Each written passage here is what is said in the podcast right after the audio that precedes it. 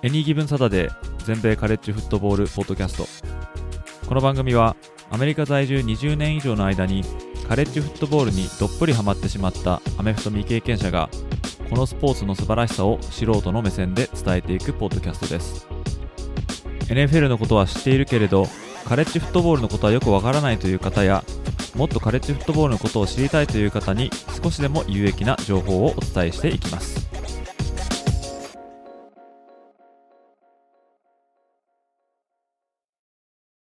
皆様ご機嫌いかがでしょうか？こちらは全米カレッジフットボールファンサイトを運営しておりますエニーギブンサタデーです。今回のエピソードはゲストとのコラボ会となります。今回はツイッターなどでもご紹介した通り新婚旅行でアメリカの方へいらしていたポッドキャストフレンドでもあるアメフトフリークさんとのコラボです。アメフリさんには以前のポッドキャストのエピソードにゲストとして出演していただいたのですが、この度、アメフリさんは奥様との新婚旅行でニューヨーク、ボルチモア、アリゾナを移動しながらアメフト三昧のご旅行をされて先日帰国されました。そして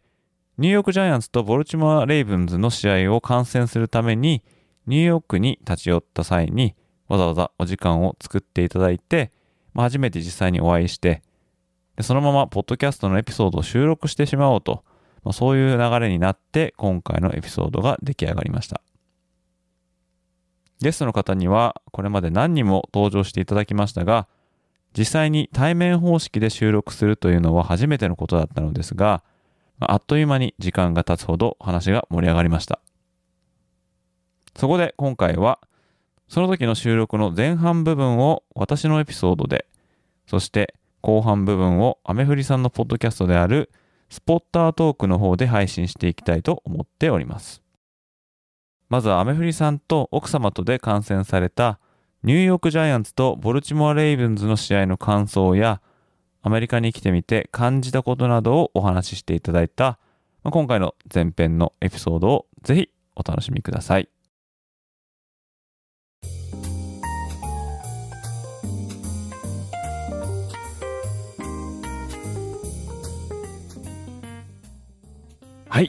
えー、今回初めて対面でコラボ収録させていただきます。横にいるのはアメフトフリークさんです。よろしくお願いします。アメフトフリークです。いややっとお会いできましたね。本当ですね。ありがとうございます。本当にわざわざ時間作っていただきまして、えー、あのー、奥様と2人でハネムーンということで、ニューヨークの方にね来ていただきまして来ていただきましてっていうかね来てそこに私がお邪魔してるんですけども。いやそうですね。本当にあのニューヨークに、まあ、ツイッターでもあのすでに言ってる通りなんですけども、妻とちょコロナで行けてなかった新婚旅行に1年半越しにやっと来れまして、で、それで、まあ、主に NFL 観戦を目的とした、えー、旅行ということで、えー、今、えーと、ニューヨークに来ております。はい、そこに、えー、私お邪魔して、えー、ちょっとさっき、えー、と、初めてお会いしたんですけども、まあ、ここに来る前は、えっと、ハワイの方にね、いらしたんですよね。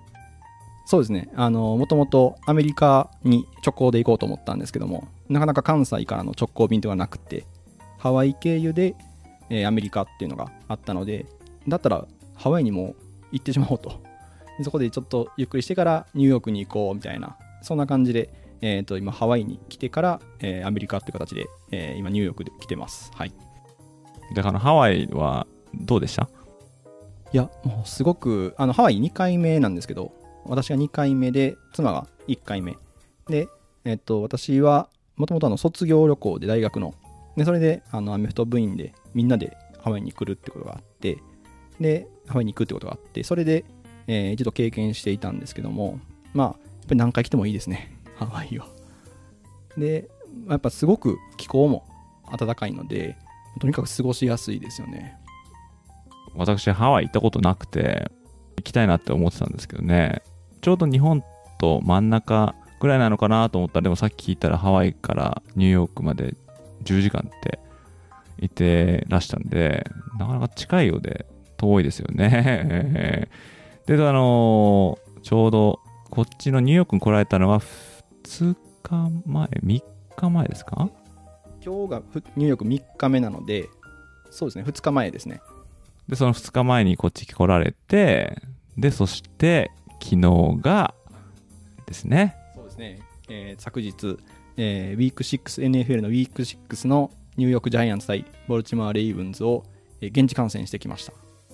本当羨ましいですよね。本当ね。私もシーズンし、あの、レギュラーシーズンの試合って見たことなくて、プレシーズンの試合を、ジャイアンツの試合とニュー、うんジャイアンツの試合見たことあるんですけど、ちょっとその話をちょっと、ぜひぜひしていただきたいですけどね。そうですね、あのまあ、ニューヨークジャイアンツのあのまず最初、会場と同時にあの、まあ、私はちょっと遅れて行ったんですけども、まあ、選手が入場するあのゲートの近くで陣取ってで、まあ、サインをもらいに行くっていうのがあって私はちょっと残念ながらもらえなかったんですけども、まあ、妻の方はあのサインをもらえてで私は、まあ、スタンバってたんですけどももうあのヘルメットをつけて出てきたんですね。なのでもうヘルメットもう試合モードに入ってたので、まあ、これもサインもらえないなと思って。ただ、もう間近で、えーセイコン・バークリーがダニエル・ジョーンズのハンドオフを受けるっていう、あのウォームアップを見れたので、もう正直これで終わってもいいぐらいの感じはありましたね。で、まあ、試合が始まると、結構もう始まったら3時間くらいだったんですけども、あっという間でしたね。で、えっといつも普段試合会、私、あの高校のコーチをしているので、あの試合会場の上の方から見るっていうのは、あのまあ、慣れてるというかあのよく、まあ、普段それで見てるんですけどもその時だけは NFL の一ファンとして見ていたのであの全くそれで言ったらあの体型がどうとかシチュエーションがとかプレーがっていう情報が全く自分の中のインプットもできずにもうただただ選手を一人ずつ追いかけていく写真撮るのに必死できっとあの時僕スポッターにいたら全く無力でしたね。まあね、観戦に来てるわけですもんね。やっぱ、あの、スタジアムの雰囲気とか、あとは、まあ、観客の歓声とか、周りの人の体感って、特にね、あの、ジャイアンツの、あの、ホームゲームだったと思うんで、そこら辺はどうでしたかね？いややっぱりあのクラウドノイズを、まあ、初めてじゃん2回目実はあのあの高校の時に一度あの修学旅行で、えーこれもアメフト部で NFL の試合見たことがあってクラウドノイズ体験したんですけどもやっぱりこう応援してるチームのクラウドノイズで今度参加する場になるのでその時のなんかこう特にあのサーダウンフォースダウンの時のクラウドノイズは本当に体がしびれるようなそんなクラウドノイズでもう妻だけが静かだったんですけども妻はボルチモア・レイブンズファンなのであの妻だけはもうずっとあの静かにしてって周りに言ってたんですけども。まああのそんなあのすすごいあのクラウドノイズのやっぱ雰囲気っていうのはやっぱアメリカならではだなと。日本ではこれは絶対聞けないなと。いうような、まあ、そんな感じでしたね。ね、あのジャイアンツのあのホームゲームということで、まあ、奥様はねあのレイブンズファン。どどあの横にいられてどうでした？結構あのみんなからこうなんか言われたとかありませんでした？奥さん。あのラジャイアンツのファンから。あー妻が言われることはなかったんですけども妻のあの近くに2人ぐらいあのレイブンズファンのお兄さんがいてでその2人と妻はなんかあの仲間だねみたいな感じで。であのそのアメリカ人のあのレイブンズファンの,、あ、のお兄さん2人だけこうなんかタッチダウンした時になんかやったぞみたいな感じであの他のジャイアンツファンからちょっとなんか肩叩かれるみたいなそういうのはだけど妻は特に何かはなかったですね。ただただなんでしょう悔しそうにあの最後してましたね。展開がちょっとね展開だったのではい。いい試合でしたもんね。本当にあの、まあ、日本からこの試合に合わせてってきてでそれであのまあワンサイドになっちゃう試合とかもひょっとしたらあったかもしれないし、まあ、ジャイアンツが負けちゃうとか、まあ、そういうのがあったと思うんですけどどっちの試合どっちのチームも勝てるような拮抗したあのね展開でこ本当見見るにはもう絶好の試合でしたよね。天気も良かったし、うん、なんかお二人でね違うチームを応援してるけどすごい楽しかったっておっしゃってましたもんね。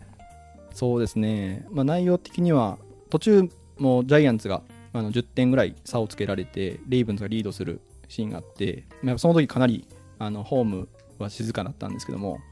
まあ、こうどこか今年のジャイアンツはこう何か起こしてくれるみたいな、まあ、そんな勝ち方をこれまでのシーズンもしてきたのでなので、まあ、今ちょっとジャイアンツのチームの一員みたいな喋り方してますけど。まあそんなあの今までのあの勝ち方をしてきたので見ている方もあの決して諦めてなくて何かやってくれるだろうと。であとターンオーバーがなかったんですよねほとほとんど。で反則も少なくてインターセプトファンブルがないままずっと進んできてすごくクリーンな試合だねっていう集中力高い試合だねって話を2人でしたんですけども最後に立て続けにジャイアンツがターンオーバーを起こしてでそれを全部得点につなげてだったのでそういう意味ではもうなんかジャイアンツのこうチャレンジャースピリッツみたいなところがあのすごく出た試合だなと思ってもう本当にジャイアンツファンからしたらすごくあの興奮する試合でしたね、はい、レイブンズファンの人はちょっと申し訳ない 試合なんでちょっとこれをお聞きのレイブンズファンの方は 申し訳ない。そうですね。はい。申し訳ないですけども。そんな試合でしたね。多分あのレイブンズファンラマー・ジャクソンをあの走りを生で見れたっていうのがあの私も妻も本当にあの大興奮でしたね。はい、そうですジャイアンツは今ね5勝1敗ですもんね、これでね。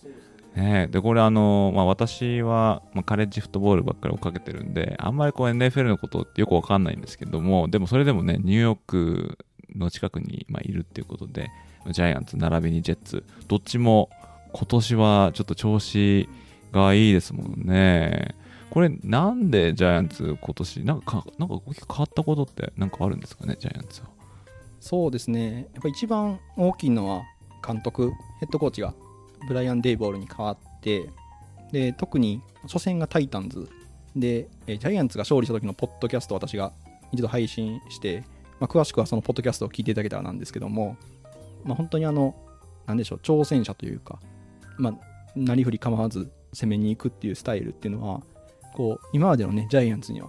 あのなかったあの姿勢があったので去年も結構接戦はあったんですけども勝ちきれなくて最後負けてしまうっていうのがあってそこには何かどこかこう守ったような姿勢があったのが今年はすごく攻めてる。で毎ウィーク何か新しい要素っていうのを取り入れてるようなそういう風に見えててでおそらく相手を研究した上で、えー、と有効な作戦っていうのを使ってると思うんですけどもなんかそういうあのバークリーがワイルドキャットで QB に入ったりとか、なんかそういうあの新しいプレーとか要素とかっていうのを入れてくるのが、本当にこう挑戦者姿勢っていうのがこうすごく伝わってくるような、それはやっぱあの監督がそういうチーム作りっていうのを今年はやっていくとっていうのをなんかやってるんだろうなというふうに言ってました、ね。監督が一番大きいんじゃないかなと。選手はそんなに出入りってあんまりなかったのが、まあ、ルーキーが入ったりはあったんですけど、っていうふうにはちょっと思いますね。あと、あの、そのバークリーが怪我してないですよね。今年入ってきてね。うん、彼も結構なんか、ここ2年ぐらい怪我続きででしたけど、ようやくちょっとこう復活みたいな感じですもんね。うん、あのね、デイボーさんは昔、あの、アラバマでオフェンスブコーディネーターもやってたっていう、あの、過去があって、ちょうど、いつでしたかね、2015年とか優勝した時に確か OC やってて、1年間とかその後にビルズに確か行ったと思うんですけどね、えー、まあ、そんな試合、本当に良かったですね、本当にね。えー、でそれで、えーまあ、ニューヨーク今、滞在されて、この後ボルチモアにね、行かれるんですよね。そうですね、まあ、妻はボルチモアファンで、幸い、ニューヨークとボルチモアの距離が、まあ、電車で2時間半とかで行ける距離だったので、であの先ほど AG さんにもあの切符の買い方を教えてもらって、で、それで、今度水曜日ですかね。この収録の2日後に、今度はボルチモア行って、で、試合は当然やってないんですけども、スタジアムの観戦ツアーっていうのがあって、それに予約してるのと、あと、ボルチモアの、えっ、ー、と、ショップ、ファンショップを、に行くっていうのが、で、もう、そこではあの宿泊せずに、次また違うところへ行くというようなので、ちょっと弾丸なんですけども、このボルチモア行く予定してますね。で、これ当然、奥様のご希望ってことですもんね。やっぱりね、ボルジマーのね、ファンということで。でも、あの、まあ、ちょっとさっきもお話ししましたんですけどね、あの3人で行ってる時なんですけど、もともとね、アメフトにがっつりハマっていた方じゃなかったんですもんね。でそれが、あの、この、まあ、コロナに入って、で、アメフト見るようになって、で、アメフリさんのもう直伝の、あの、説明を受けてハマっていったっていうね、ねお二人でこうアメフトファンで結構ハマれるっていうのは羨ましいですね。私の方はまあカレッジですけど、奥さんはそこまでこの、ふーんっていう感じで見てるだけなんで、そこら辺もすごい羨ましいなって思いますね。うん。いやそうですね。あの本当にあの妻がアメフトにハマってくれなかったらきっと私今ここにいないもしくは昨日試合見ていない。おそらくニューヨークに行って、えー自由の女神を見ていた。みたいな。多分そんな、えー観光旅行だったと思うんですけども、まあ、妻がハマってくれたおかげですねなんか AJ さんの方であの家族でフットボールを見るとかなんかあのひいきにしているチームがあるとかあのその家族の中でそういうのってあったりはしないんですかね？やっぱりあのニューヨークの近くに NFL だったら、ジェッツ、ジャイアンツは気にはなりますかね。NFL だったら、どこかな。まあでも、その地元っていうんでそこを見るかもしれないですね。で、個人的にはトム・ブレディが好きなんで、タンパベイとかを見がちなんですけど、でも別にだからといってタンパのファンとかいうわけじゃなくて、でも子供らはトム・ブレディが好きじゃないんですよね。これはあの私のどっかの配信でもちょっと子供を出した配信があった時になんか言ってたんですけど、そう、トム・ブレディはいつも勝つから嫌いだとか言って 言ってたんですけどね。うん、そうですね。やっぱりこうね強いチーム強い人っていうのはこう嫉妬される存在ですよねだからカレッジのアラバマとかブレイディがいた時のペイトリオッツとかファンももちろん多いんですけどアンチも多いっていうか、そんなイメージありますよねあのアメリカに来てその特にニューヨークに来て思ったのがこうなんでしょうスポーツバーみたいなところに行った時にこう何種類かテレビが置いてあってでそれぞれそのアメフトの試合をやってたりとか、ベースボールの試合をやってたりとか、なんかそういうところによく夜は飲みに行くんですけども、ニューヨークのファンの人はもちろんニューヨークのチームの試合を応援するんで、おそらく私が現地観戦してるときはジャイアンツを応援していて、もしくはジェッツを応援していて、で、夜になるとあの MLB でニューヨークヤンキースと、えっ、と、どこだったかな？あの、シカゴかどこかのチームが試合をしてて、で、そこをずっとこうみんなで応援してるんですよ。で、その隣のテレビで、サンデーナイトのイーグルス対カウボーイズの試合をやっていて、それを僕たちは見てたんですけども、ほぼ見てなかったんですよ、誰も。だから、アメフトが好きというよりかは、ニューヨークのチームが好きで、そのチームをあの応援する。で、たまたまそれがアメフトだったり、野球だったり、バスケだったりみたいなので、日本でいうそのオリンピックで日本を応援するみたいな。じゃあ、そのアルゼンチンと中国の試合が隣でやってても、見る人は見るけど、見ない人は見ないよねみたいな。だから、あアメフトほとんど、アメフトが好きじゃなくて、ニューヨークが好きで、地元が好きなんだなみたいな。なんか、NFL とか、下にどんどん出てくるじゃないですか、試合結果が。あね僕らからしたら信じられないんですけど、別にオリンピックでどこどこがどこどこ倒しましたって出ても気にならないのと一緒で、なんかそういう感覚なのかなと思ったんですけど、なんかそれって合ってますかね。それはもうあると思いますね。特にニューヨークは、スポーツのフランチャイズが多いんで、ニューヨークメッツ、ニューヨークヤンキーズと、あとはバスケットだったニューヨークニックス。で、サッカーも、まあ、ここはニューヨークか、まあ、ニュージャージー、まあ、レッド、あレッドブルーズと、あと、ニューヨーク、NYCFC ですね。NYC のフットボールクラブか。それと、あと、アイスホッケーもあったりとか、まあとにかくいっぱいあるんで、そのチームがやってるとみんな応援するっていうのは。で、特にやっぱりこう、ヤンキーズはファン層がすごい熱いんで、で、今、プレーオフ真っ只中で、えー、そうなんですよ。だからちょうど昨日も4戦目で2勝2敗にして、で、あの、5戦目にこう、もつれ込むみたいな感じだったんで、ものすごいそこら辺の盛り上がりは、特にヤンキースですね。まあ、すごいかもしれないですね。はい。いやあのね、昨日もサンデーナイトの試合内容盛り上がってたんですけども、やっぱ野球の方がとにかく現地では盛り上がっていて、あとはカレッジフットボールもあの土曜日の夜にやってたんですけども、そこはおそらく出身校の人たちが集まってて、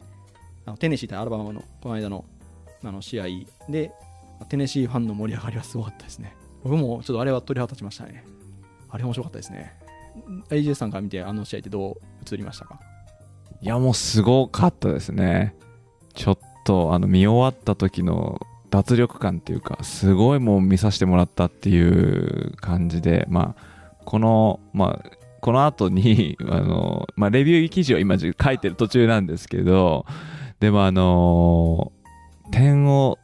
取ったら取り返すでそれでえー、っと、ターンオーバーで、あ、もうこれで終わりかなと思ったら、ちょっとテネシーがまた戻ってきて、それフィールドゴール外してみたいな、もう次から次へとこうなんかドラマが押し寄せてくるみたいな感じ。まあ、今季、今は、今のところ今季ナンバーワンの試合じゃないかなって思いますしね。またその試合後のあのテネシーファンがこうバーッとこうフィールドにもうね、なだれ込んできて、ゴールポストをなぎ倒してみたいな。もうこれ、これぞまさにカレッジフットボールっていうのを見せてくれて、で、ちょうどね、この週末、先週末は面白い試合がいっぱいあって、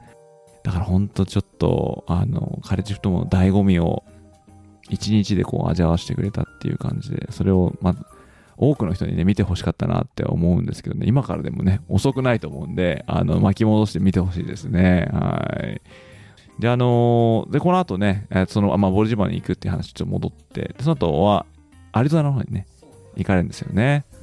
そうなんです。あの、もともとカレッジフットボールも見れたらいいねっていうので、で、AJ さんにご相談させてもらったんですけど、なかなかニューヨークの近くで、あのちょうどあのアウェイの試合が多くて、ホームニューヨークっていうのはなくて、なったんで、それだったらもう1試合 NFL 見ようっていうので、で、ニューオーリンズ対、えー、アリゾナの試合が、えー、そのジャイアンツの試合の翌週のサーズデーナイトのウィーク7の試合があったので、でそれだったら入れるんじゃないかと。で、えっ、ー、と、アリゾナカージナルズと、えーと、ニューオーリンズ・セインズのあの試合を見に行こうということで、で、えっ、ー、と、ホームがアリゾナなんですけども、最初間違えてニューオーリンズの あのホームだ、ニューオーリンズのホームだと思って、ニューオーリンズのホテルと航空券取ってしまったんですよね。で、後から これ、あれ？アリゾナがホームじゃない？ってなって、でも2人で膝から崩れ落ちて、で、まあ、幸いチケットを取る前、NFL チケットは取る前だったんですけども、ただもうホテルと航空券を取ってしまったので、でもそれをキャンセルして、また調べ直してホテルもっていうので、そこで丸一日無駄にした、これ何の時間やないという。で、ホテルとかのあのキャンセル料みたいなのがまた発生してしまってっと、変更とかですかね。変更とかの値段は発生したんですけど、だから結果的にその最後、アリゾナからえーと、ハワイ経由で、今度あの滞在しないんですけど、ハワイ経由で日本に帰っていくんですけども、えーと、ニューオーリンズから、えー、日本に帰るよりも、アリゾナから帰った方が航空券安くなったので、結果的に安くなったのでよかったんですけど、そもそも事前に確認しとけよって話なんですけどね。これはジャイアンツ対レイブンでそんなことは絶対なかったんですけども、そうそうそう。思い出がそうそう。っていうのがあってであのカージナルズの試合を見に、えーと、アリゾナへ、まあ、でも本当にこれは試合見るだけなので観光とかはいけないんですけども。っていうのをこの後にも控えてるのでもう1試合 NFL を見れるっていうのですごい楽しみにしてますね。ねあの1回のトリップで2つ試合見れるっていうのはなんだかこう豪華なね、トリップですよね。ぜひぜひそっちの方もね、まあ、多分アリゾナだからあったかくなると思いますしね、そのファンベースのことよくわかんないですけど、きっとメットライフとはまた違う雰囲気になると思うんでね、絶対楽しいんじゃないですかね。えー、まあ、そんな感じで、あの、もうすでにさっきもお話ししてましたけど、また帰って帰ってこようって言ってましたけどね、ぜひぜひね、今度はね、カレッジの試合も見るような、ね、ねトレトリップのその予定を入れてもらえると全然あのもう私あもう全力投球であのコンコンコンセルジュしますんで。